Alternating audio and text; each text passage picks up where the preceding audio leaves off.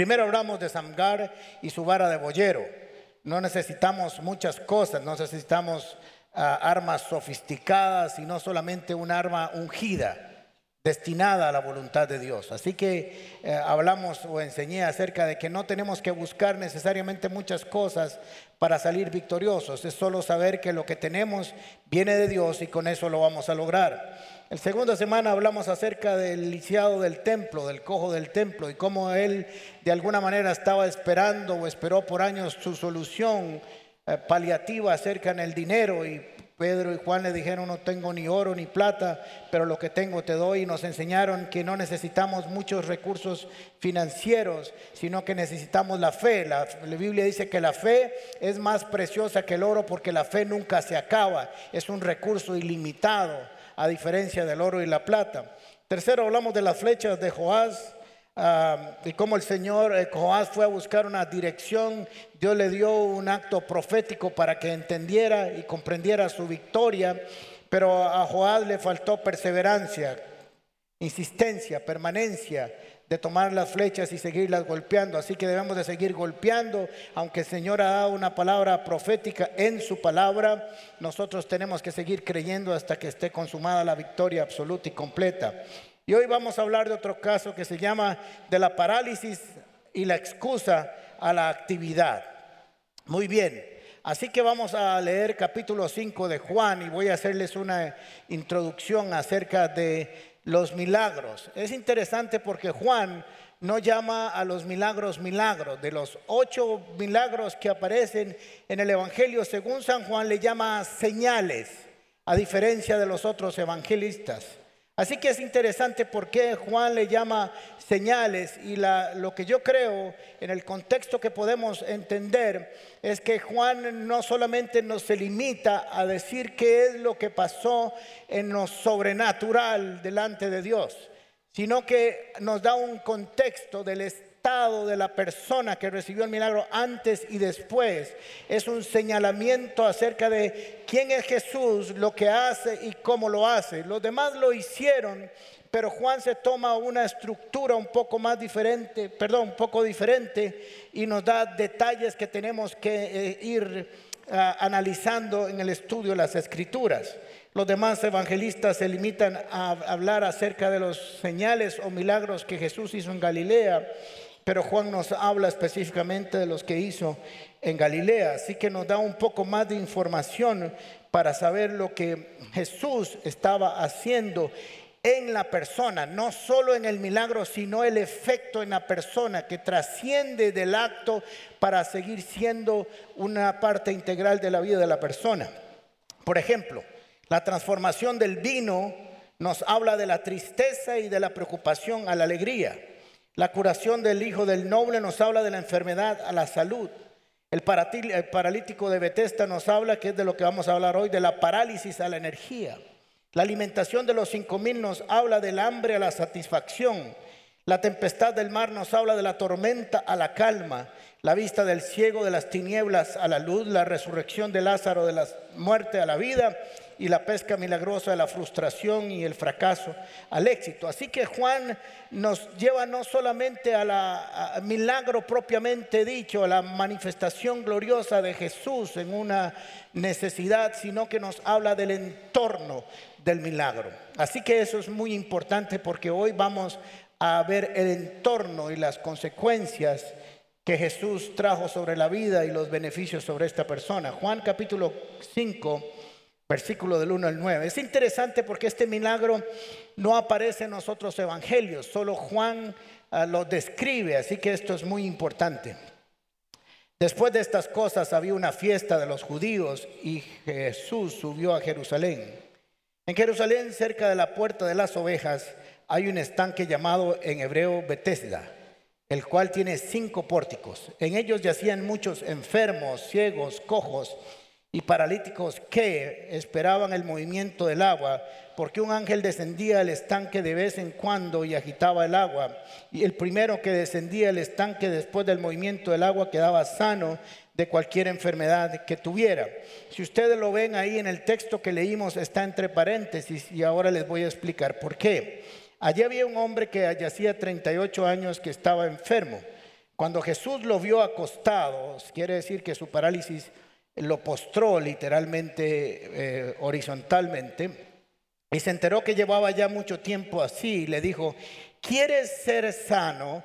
Y el enfermo le respondió, Señor, no tengo a nadie que me meta en el estanque cuando el agua se agita, y en lo que llego otro baja antes que yo. Salado el hombre, ¿verdad?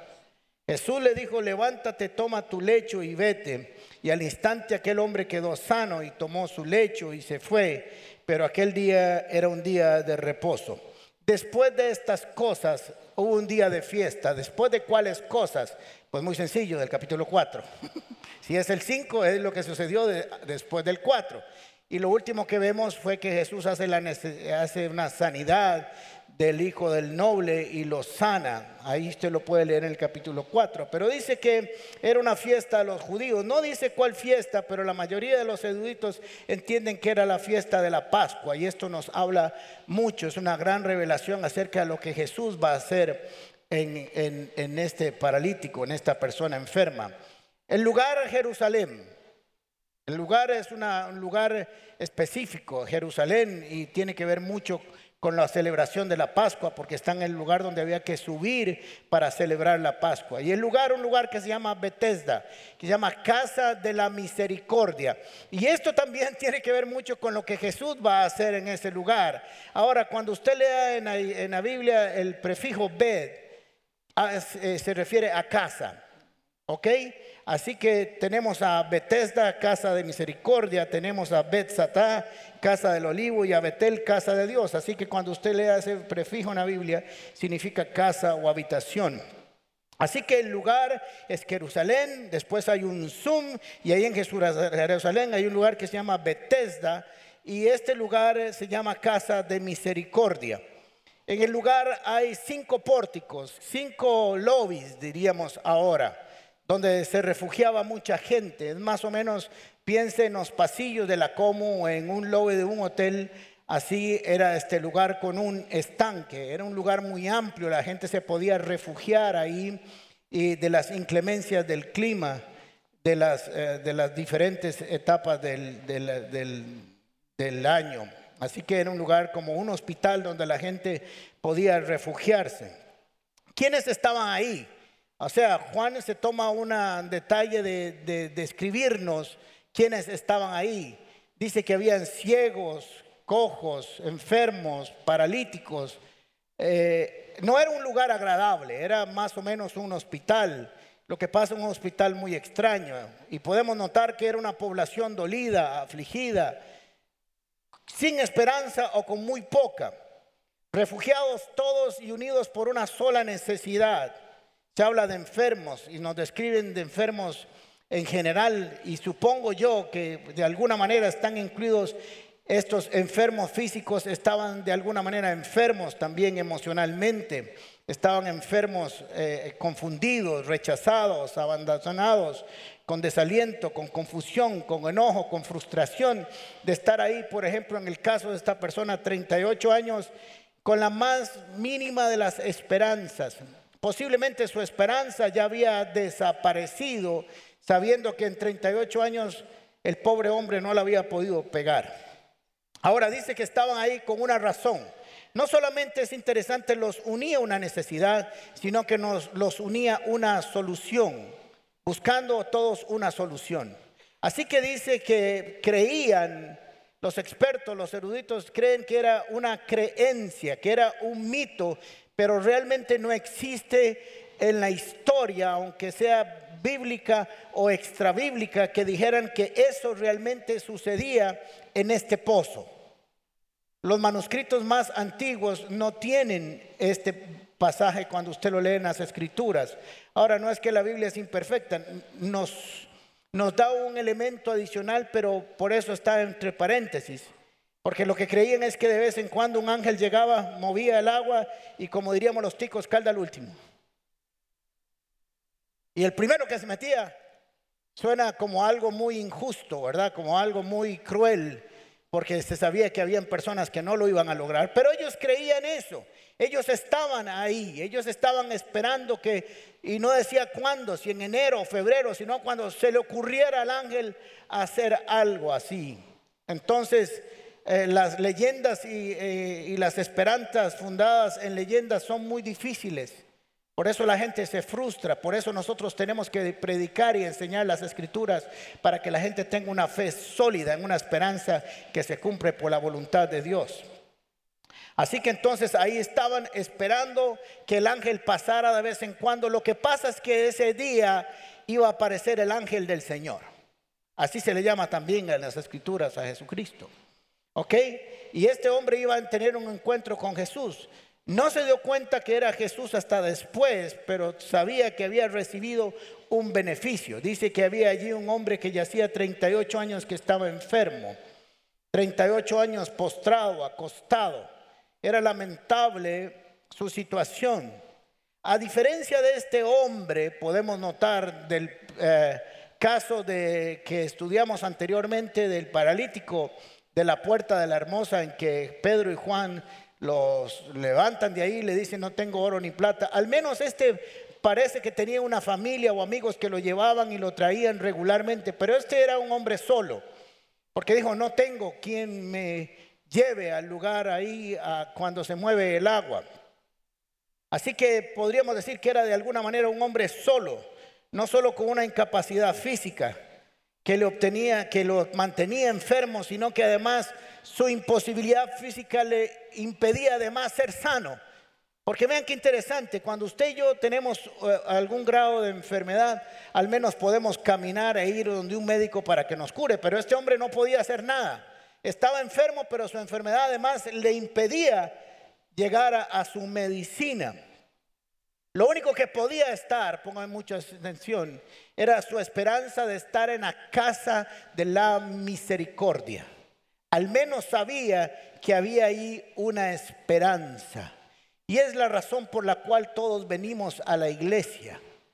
La iglesia también se llama Bethesda, casa de la misericordia. Debe ser un lugar donde venimos a encontrar misericordia y no juicio, ni agresión, ni insultos, ni división, ni contiendas. La casa de Dios debe ser un lugar donde nosotros venimos y encontramos amor y misericordia. Por eso cada uno de nosotros debe ser parte de reflejar esa condición. De alguna manera también la iglesia se llama Bethesda el lugar donde yo encuentro misericordia, encuentro misericordia de los hombres e encuentro misericordia de Dios. Y como este hombre, aunque no sabía cómo se iba a manifestar su misericordia, lo mejor que podía era estar ahí. Yo quiero decirle que algunos de ustedes sus situaciones no han cambiado mucho, aunque estoy seguro que ha cambiado una situación que es la fundamental. Usted ya es salvo. Y para eso vino. Y hay esperanza también cuando volvamos a la casa. Pero el mejor lugar para estar es estar reunidos con la familia de la fe. Lo mejor que podemos hacer es estar en el lugar donde hay esperanza, consuelo y donde todos tenemos una visión en conjunto para buscar una solución. Así que 38 años de estar ahí enfermo. Había un hombre entre todos, entre los ciegos, entre los cojos, entre los paralíticos, que tendría un encuentro diferente. Ahora es interesante porque este hombre, como lo dije anteriormente, aún hace 30 años, o hace 15 años, o hace 10 años, se pudo haber ido. Pudo haber dicho, no, este no es un lugar para mí. Ya son 5 años y nada ha pasado. Ya son 10 años y nada ha pasado. Pero él sabía que había al menos una oportunidad entre todas de poder llegar se había dado cuenta y estaba frustrado porque cada vez que algo pasaba iba a tratar de moverse, alguien llegaba primero, posiblemente gente que tenía mucho más capacidad física de acercarse, pero no se fue. Siguió golpeando las flechas de alguna manera, siguió insistiendo, permaneció en el lugar donde podía, al menos había una esperanza de buscar una solución. Y fue humilde y reconoció que aunque era un lugar que no era muy lindo, había que estar ahí. A veces la entendemos la gente entiende muy mal lo que sucede en la iglesia. La gente espera llegar a las iglesias y encontrar gente perfecta. Y quiero tenerle una mala noticia. Si usted anda buscando una iglesia perfecta, no la va a encontrar nunca.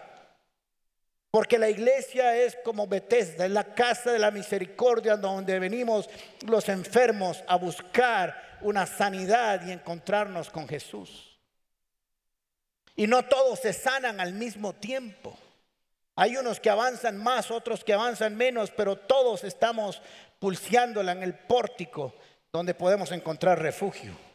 Si se hubiera rehusado a estar ahí, aunque fuera en algún grado de humillación, nunca se hubiera encontrado con Jesús. Reconoció que tenía una necesidad y la buscó, aunque limitado la buscó.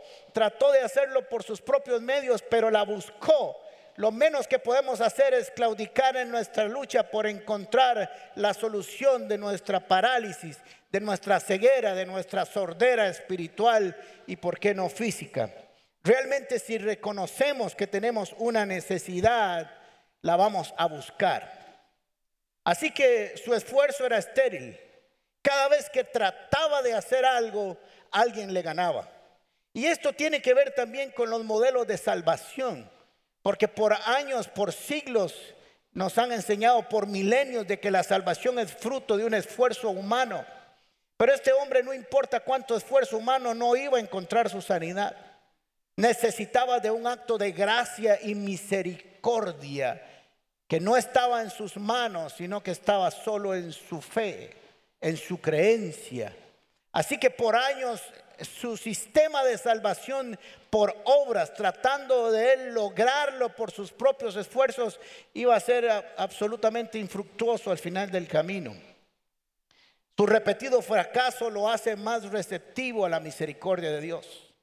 Por eso cuando muchas veces parece que nos va muy bien en la vida y nosotros le predicamos a la gente el Evangelio de Jesucristo, dice, yo no tengo necesidad, a mí me va muy bien. Posiblemente debo estar muy bien con Dios, porque mire cómo me veo. Los que tienen necesidad son aquellos que no han llegado al pozo y nunca van a encontrar solución cuando usted reconoce o no reconoce que tiene una necesidad. Así que dice que el Señor llegó a este lugar y lo vio, conocía que por 38 años había estado ahí. Miren, el Señor conoce nuestras necesidades.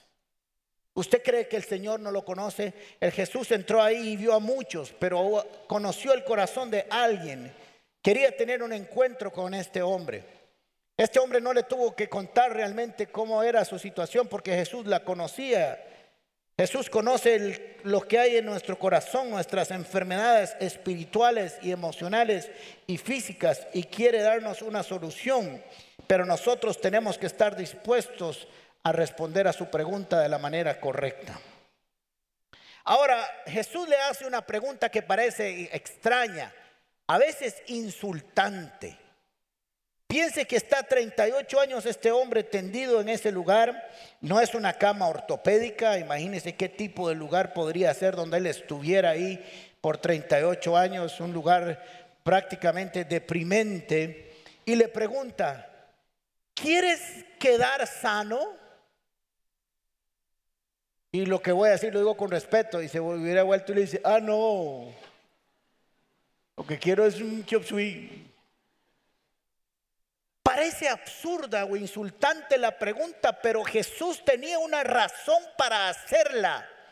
Porque entienda que la pregunta que Jesús le dijo, le dijo o le hizo no tenía que ver con su condición física, tenía que ver con su condición espiritual. No tenía que ver con su condición física, porque la física era evidente, pero la enfermedad de adentro era más dañina que la de afuera. Por eso muchos de nosotros venimos a la iglesia a buscar soluciones externas y cuando les damos soluciones internas no las entienden, no las comprenden. Cuando usted va a un psicólogo, a un consejero, aquí tenemos muchos y muy buenos, la pregunta es, ¿usted realmente a qué viene? ¿Viene a oír lo que quiere oír o viene a escuchar una dirección, una solución verdadera? Porque algunos manipulan y controlan con sus enfermedades. Conozco una persona que cada vez que iba al médico yo sabía que nunca cumpliría la receta. El doctor le decía, se va a tomar esta pastilla tres veces al día. Iba a la farmacia, se compraba otro y se tomaba las otras y diferente. Era algo casi atadura. Así que tenemos que saber que cuando se nos hace una pregunta es porque hay una razón. Lo vemos aquí todas las semanas. La gente pretende creer o querer ser sana, pero realmente no lo está esperando. Anda buscando las pomaditas por encima. ¿Por qué esta pregunta? Tenemos que ir al capítulo 5 de Juan 14. Eh, creo que no lo puse en su, en su, eh, aquí en la pantalla, pero yo lo voy a leer. Después Jesús se lo encontró aquí al paralítico en el templo y le dijo, póngame mucha atención. Como puedes ver, ver, has sido sano. Así que no peques más para que no te sobrevenga algo peor. O sea, que había algo peor.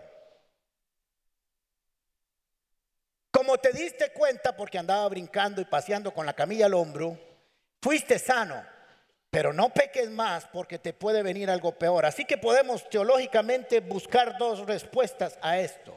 Número uno, que estaba enfermo y su parálisis física era producto de un pecado que lo dejó así, puede ser una opción. O dos, que si volvía a pecar a la manera en que vivía antes, en su manera o condición pecaminosa, le vendría algo peor. Solo hay dos opciones, no hay tres. Así que cuando escuchamos la pregunta, tiene razón, tiene consistencia, tiene un porqué. Quiere ser sano. ¿Quieres ser sano para volver a vivir como antes vivías o quieres ser sano para tener una vida nueva? Eso es lo que le estaba preguntando. ¿Quieres realmente levantarte de esa parálisis para ser alguien activo, proactivo, dinámico? ¿O quieres solo levantarte para volver al mismo lugar donde te trajo la parálisis? Hmm.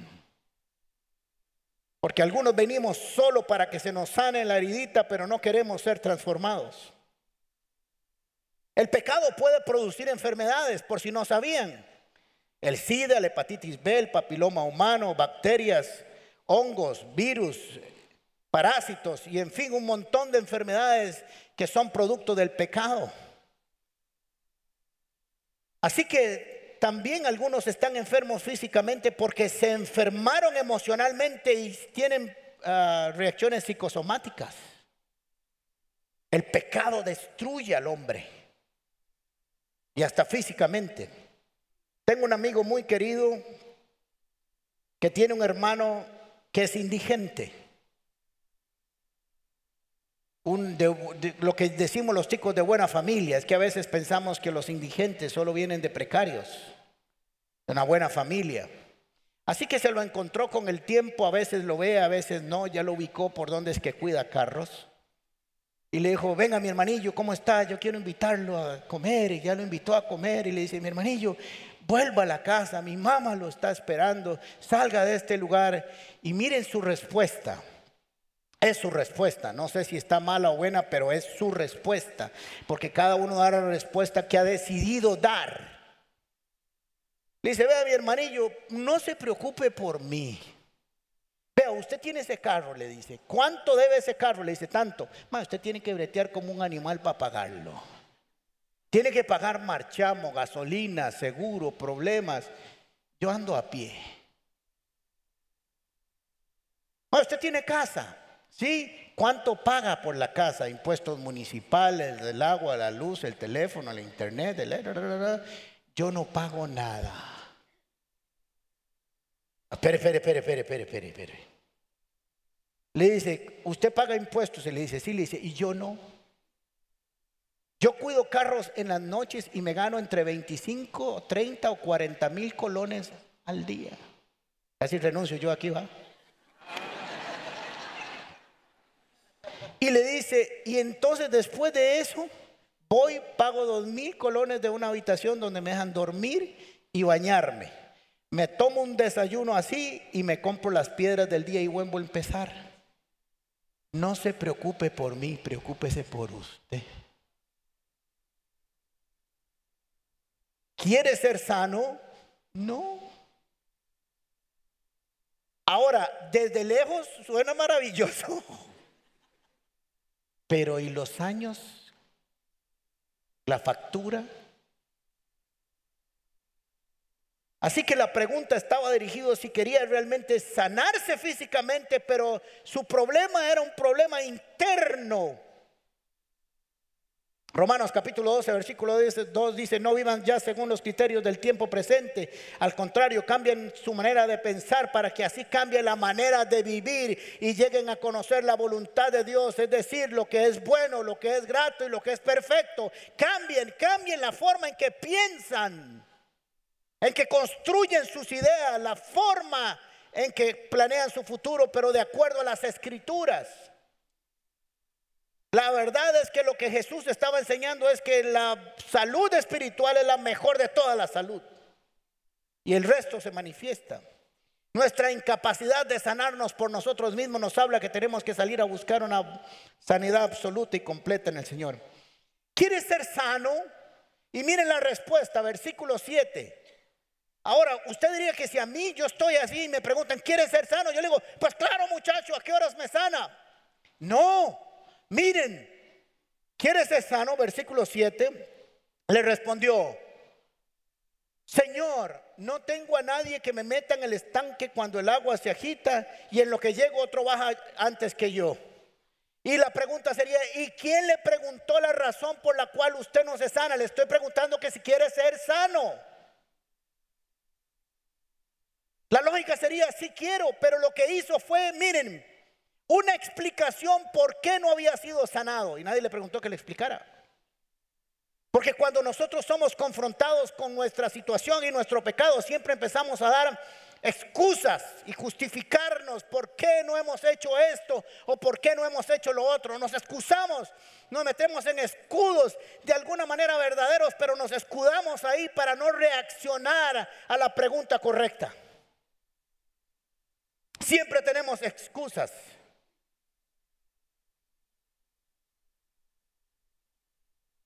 Alguien era el culpable de su situación. Su familia, sus papás, su esposa, su esposo. Alguien más tenía que ser el culpable. No tengo nadie que lo haga. Vea, Señor, no lo conozco a usted, pero estoy enfermo porque alguien no ha hecho algo por mí. Hmm. Porque hay que culpar a alguien, así que no asumo responsabilidades.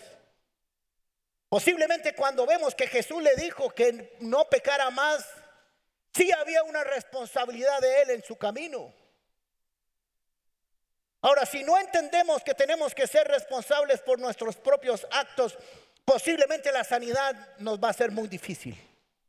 Porque el primer momento y empieza la sanidad nosotros cuando reconocemos nuestra enfermedad sin culpar a los demás. Es culpa del pastor porque no me viene a visitar a la casa. Te voy a explicar por qué sigo aquí, es lo que está respondiendo a él, y por qué seguirá así por años. Porque no hay nadie que me ayude. En esta pobre condición, pobre de mí. O sea que este hombre tenía una parálisis mental, una atrofia física, espiritual, una incapacidad de encontrarse con él mismo y con su responsabilidad. Hablando del tema del año 2018, les voy a decir que respondió. Llegó al 31 de diciembre y no alcanzó sus metas y no salió de su parálisis. Y entonces dijo, Señor, igual que el otro año. Igual que los últimos 38 años, nadie me ayudó, nadie vino, nadie estuvo conmigo, no apareció el novio que necesitaba o el esposo que necesitaba, nadie vino a sacarme de donde yo estaba y entonces no logré las metas en el año 2018 porque alguien no apareció. Hmm. No había quien me llevara al agua. Te voy a explicar por qué voy a pasar 38 años exactamente en el mismo lugar.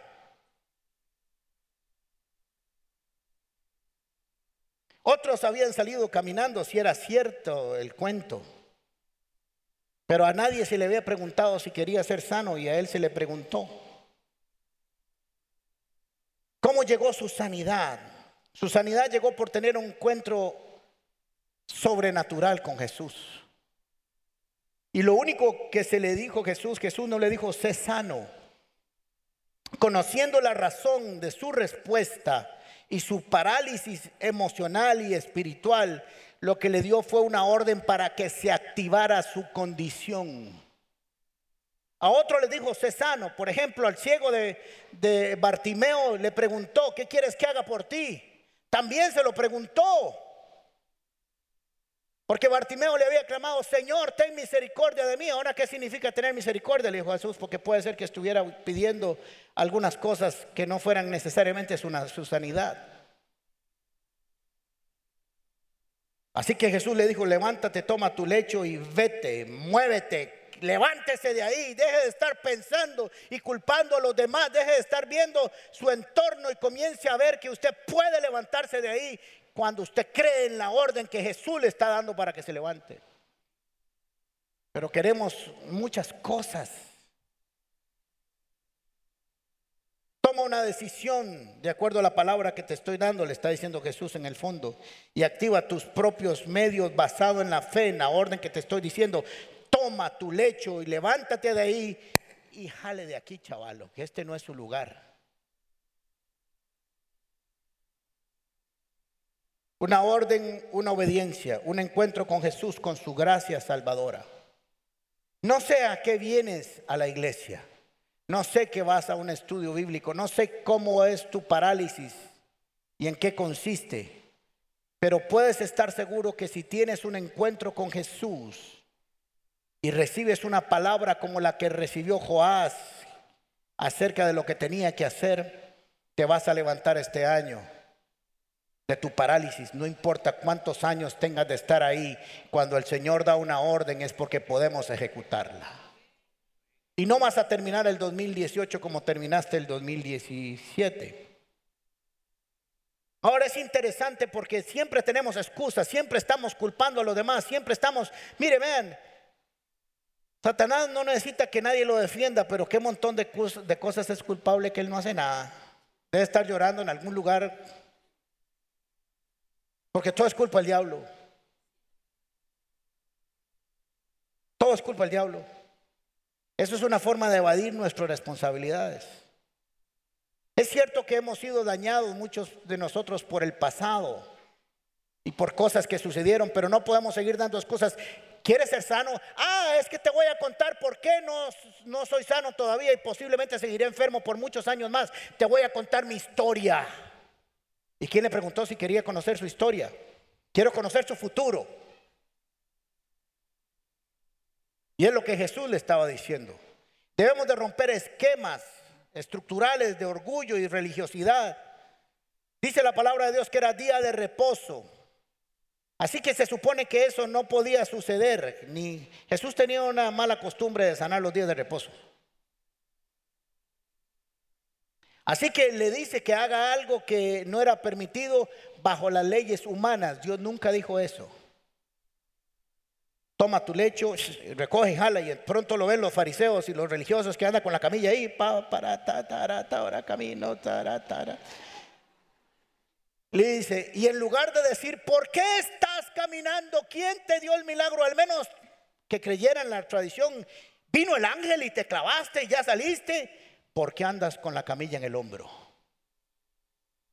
Usted no se ha encontrado gente que cuando usted le cuenta que está viniendo a la iglesia, lo primero que le dicen es, Pandereta, ya te pidieron el diezmo. En lugar de decir, vieras que extraño, con razón me he dado cuenta que desde hace meses estás cambiando. Supuse que había sido algún lugar. Porque le tenemos miedo a la sociedad, al rechazo.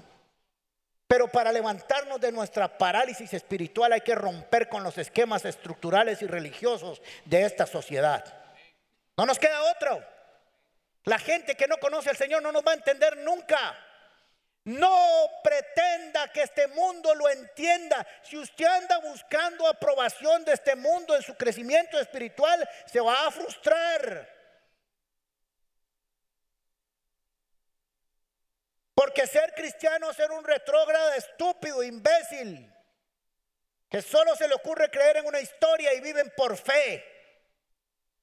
Y que no cantan karaoke, pero cantan en la iglesia todos los fines de semana. El orgullo y las experiencias religiosas nos pueden destruir. Hay que darle espacio a las enseñanzas del Señor en nuestras vidas para experimentarlas. Así que te pregunto esta mañana, ¿cuál es tu excusa y por qué no te has levantado de ahí o me vas a contar tu historia? ¿O vas a creer la palabra? ¿Qué vas a hacer? ¿Cómo vas a enfrentar el 2018? ¿Vas a llegar al final y vas a dar el mismo cuentito que has hecho? No estoy siendo muy, muy, misericordioso hoy, ¿verdad? Pero es para impulsarlos. ¿Qué, vas a hacer? ¿Cuál es tu excusa? ¿Dónde te va, ¿A quién le vas a echar la culpa este año 2018 para no conquistar lo que Dios determinó en tu vida? ¿Para qué viniste a, la iglesia? ¿Para qué tuviste un encuentro con Jesús? ¿Para volver al mismo lugar?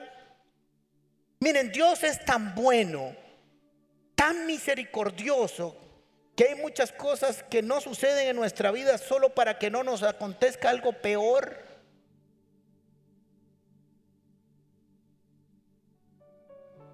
Ay, es que yo quiero esto y quiero lo otro y quiero aquello y quiero, le dice el Señor, no te lo puedo dar porque vas a terminar peor, no tienes la madurez para administrar lo que yo te voy a dar. Primero crezca, desarrollese espiritualmente, entienda por qué yo bendigo, para que cuando llegue la bendición usted sea un buen mayordomo. ¿Quieres ser sano? ¿Cuál es tu debilidad? ¿Cuál es tu estorbo? ¿Qué es lo que te impide levantarte de esa camilla? ¿Cuáles son las excusas que vas a poner? Mis hijos, mi esposo, el tiempo, el trabajo. ¿Qué? Cada vez que yo le pregunto a alguien, ¿por qué no has vuelto a la iglesia? Tiene una excusa en lugar de ser honesto y decir, no tengo ganas. Porque si tuvieras ganas, venís. Cuando uno tiene ganas de algo, lo hace.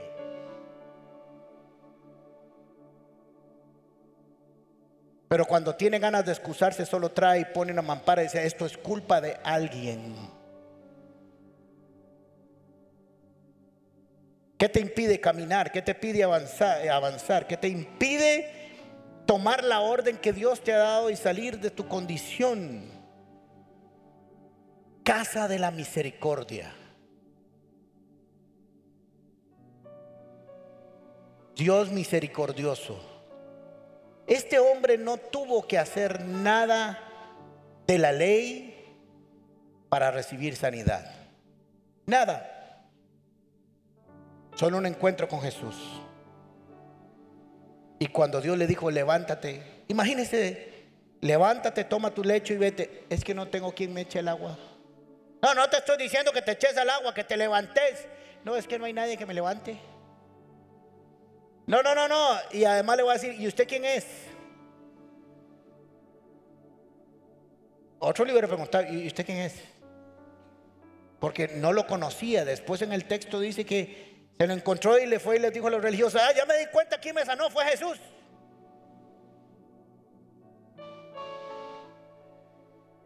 Pero tuvo un encuentro sobrenatural con la misericordia de Dios. ¿Qué vas a hacer con tu parálisis, cualquiera que sea? No se la tengo que recordar, cada uno de nosotros sabe cuál es. ¿Vas a mantener la misma excusa, el mismo argumento que has tenido por los últimos 10 o 20 años? ¿O vas a dejar de tener excusas y decir, yo me levanto en el nombre de Jesús y comienzo a caminar para ser libre? Para pasar, para pasar de la parálisis a la actividad, a una vida dinámica, pero con un propósito, con una razón, no volver atrás. Porque Dios no nos hizo libres para volver a esclavitud. Así que el Señor termina esta secuencia de series, de series preguntándote, ¿a qué viniste a Bethesda? ¿A qué viniste? Es la pregunta que te hago hoy. Porque si viniste para ser levantado o levantada, hoy mismo lo vas a hacer. Solo tienes que tomar la palabra de Dios, creerla y activarla en tu vida. No necesitas nada más que la vara de un boyero para matar a 600 cuando Dios te ha ungido. No necesitas oro ni riquezas cuando tienes la fe.